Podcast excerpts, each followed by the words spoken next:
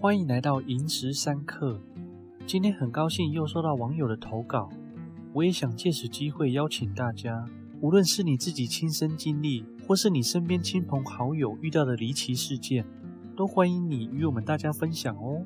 让我们一起听故事，一起重新体验那毛骨悚然的境遇。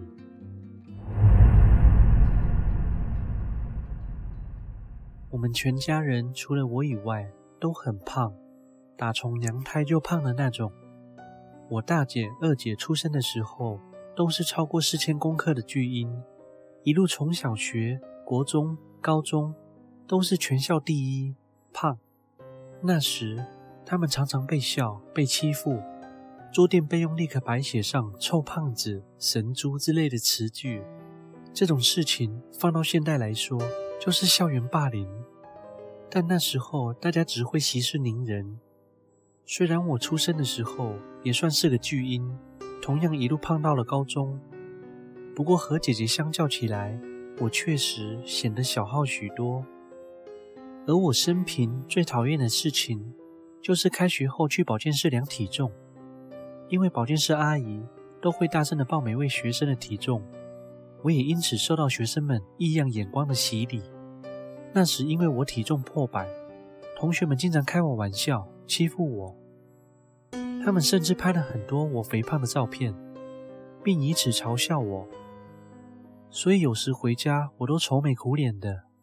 妈妈总是立即察觉到我的情绪变化，关切地问我发生了什么事。因为不想让她担心，所以每当她问起的时候，我总是回她我没事。然而，这样肥胖引起的负面事件都停止在我高三那年。那年的暑假，不知为何，即便跟着姐姐们大吃大喝，我的体重却没有因此而增加，反而一直在变瘦。两个月的暑假期间，我瘦了四十多公斤。姐姐们开始羡慕我吃不胖的体质。奇怪的是，我并没有刻意减肥。然而，我也不知道为什么，每当我提起这件事，或想去医院检查，是不是身体出了什么问题，我妈的反应就很大，常常生气地骂我：“吃不胖还在抱怨什么？要像你姐那样胖得气喘吁吁的，你才高兴吗？”而这件事情一直到我上大学时才发现，好像真的有问题。我有个室友，他是看得见的。我所谓的看得见，指的是他看得见跟我们存在于不同空间的灵体。刚开学没多久，有次他看到我时，就跟我说：“你假日要不要去拜拜？总觉得你不是很对劲哎。”其实我很排斥这样的说法。什么叫不对劲？为什么不对劲就必须去拜拜？但因为那时候跟他不是很熟悉，所以也就客套的回他说：“哦，我在找时间叫我妈带我去，谢谢你。”但我压根没把这件事放在心上。过了半学期后，我吃不胖的本领也在系上传开了。因为我总是吃很多，已经是大胃王的食量，却是营养不良的体型。直到有天，我的室友突然又对我说：“你去庙里拜拜了吗？拜托你早点去好吗？”虽然还搞不清楚他为何这么执着，但当时的我脾气有点上来了，直接反问他。你到底为什么一直叫我去拜拜？你说我不对劲，但我觉得自己很好啊。室友却支支吾吾的，也说不出个所以然。最后只说了一句：“总之你赶快去拜啦。”说完就面带担忧的转身离开了。被室友这样三番两次的提醒，让我的心里很烦躁。那周的假日，我回家之后，不知道哪来的兴致。随口跟我妈说，我想去庙里拜拜，原以为我妈会同意且陪我一起去，殊不知她却极力反对，说没事去庙里干嘛？没事找事。她这突如其来的怪异反应，还真是奇特。我妈是我们家族里跑庙跑最勤快的人，三天两头，只要遇到不顺利的事情，她就会去庙里问事。跋杯求签，那为什么他现在这么反对我去庙里拜拜呢？他种种不正常的反应让我百思不解。礼拜天晚上，我回到宿舍后，室友正在吃晚餐。从我进门开始，他眼睛就一直盯着我身后。我问他：“你看什么？”他把目光收回后，边转过身去边说：“没看什么，没看什么。”然后继续吃着他的晚餐。我真的觉得他奇奇怪怪的。那天我觉得很累，所以洗完澡后，我直接就睡着了。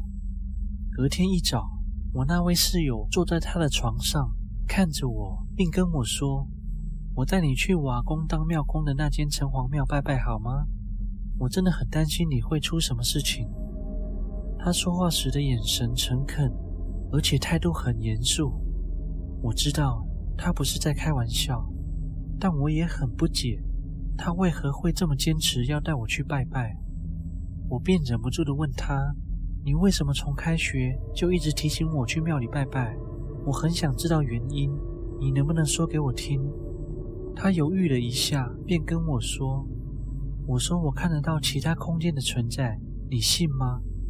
我愣了一下，又点了点头，回说：“信。”他呼出一口气，接着说：“搬进宿舍的第一天晚上，我因为家里住比较远，所以到宿舍的时候。”你们都已经睡了，我不敢开灯，怕会吵醒你们，就近悄悄地走进来。那时候，我看到你床边坐了一个男的，他用手一直摸你的肚子，不知道在做什么。但我走近之后，他就不见了。我当时不知道他的目的是什么，但我几乎在每天深夜起床上厕所的时候。都会看到他坐在你床边摸着你的肚子，直到你吃不胖的体质在学校里传开，再加上我回想着那个人每天半夜都来摸你肚子的诡异举动，使我越想越觉得事情不对劲，所以才叫你去拜拜的。听完，我一脸震惊，瞪大眼睛的看着他：“你不是在开玩笑吧？”室友很认真的看着我说：“是真的，而且我这几天都听到他边摸你的肚子，边轻声的念着你的名字，我真的觉得非常的不对劲啊。”室友跟我说明原因之后，我开始越想越害怕，甚至害怕到晚上不敢睡觉，以至于我那个礼拜的精神特别差，黑眼圈非常重，好不容易熬到假日。我赶紧回家避难，一踏入家门，发现气氛有些紧张。我还在阳台脱鞋时，我爸妈跟我两个姐姐就先转过头来盯着我看，盯得我发毛。随后，我妈突然暴哭了起来，嘴里一边喊着“怎么办？我只是不想让你因为太胖被欺负，那怎么会变这样？”妈妈已经哭到有些歇斯底里了。后来被我爸爸强行拽进房间平复心情，而我则满眼疑惑地看着我两个姐姐，询问怎么回事，妈妈怎么了？我大姐、二姐眉头皱了皱，又对看了一眼，最后是二姐开口跟我说：“你国中、高中不是因为太胖被欺负吗？他为了不让这种事继续困扰你。”所以把你在家用的餐具跟睡衣拿去做法，让你吃不胖。我听到这，震惊了一下，不可置信地问：“餐具跟睡衣做法可以吃不胖？”我大姐说：“是小阿姨跟她说的。小阿姨接上妈妈去找一个缅甸师傅帮你做的。据说做完法之后，你吃东西得到的那些养分会转嫁到别人身上。”那个需要营养的人会变胖，而你则会吃不胖。原本听起来是双赢的方式，但是现在因为被转嫁的那个人去世了，所以他会一直跟着你，因为他知道跟着你有饭吃。我大姐说完，又拆了一包洋芋片往嘴里塞，停顿了一下，又说：“妈现在找不到那个缅甸的师傅，所以也不知道该如何是好。”而且你现在瘦不拉几的，又黑眼圈，一点精神都没有。妈看到就更担心，更自责。唉，我说，其实我这次放假回来也是因为这件事。我室友说，他看到有人半夜一直摸我的肚子，还边叫我的名字。他有建议我去他公当庙公那里的庙去拜拜，但我那时候只要提出要去拜拜，妈妈的反应就很大，所以我才一直不敢提。此时，我们三姐妹坐在餐桌旁，相对无言，气氛很安静，只有我大姐在咬洋芋片的声音，以及我妈在房间里的啜泣声。后来，我们全家商量好了，一起去我室友他阿公庙里寻求帮助。虽然庙方在帮我们处理时，牵涉到供养的问题而困难重重，因为他已经习惯从我胡吃海喝的饮食里面。获得大量的滋润，又加上不知道之前缅甸师傅是怎么做法的，庙方说找不到媒介物，所以赶不走他。但所幸经过我们不断恳求及沟通，对方终于妥协退让，要求每天早上用新鲜水果及鲜花祭拜他。我们吃什么就准备他一份，才算解决这桩事情。而我们对这位的供养，一直持续到我结婚后。那一次，因为车祸而导致早产，需要紧急手术。我意识有点模糊，隐约只觉得产房里面除了医生、麻醉师以及两位护理师以外，还有一个看不清脸的人。他嘴巴没说话，但是我耳边却传来一句：“我要走了，不需要再拜我。善良的人，一切平安。”我出月子后，又去了一趟庙里，询问当年帮我们处理的那位师傅，告诉他我在产房遇到的那件事。师傅只说：“没事，他圆了，离苦了，不必再供养他了。”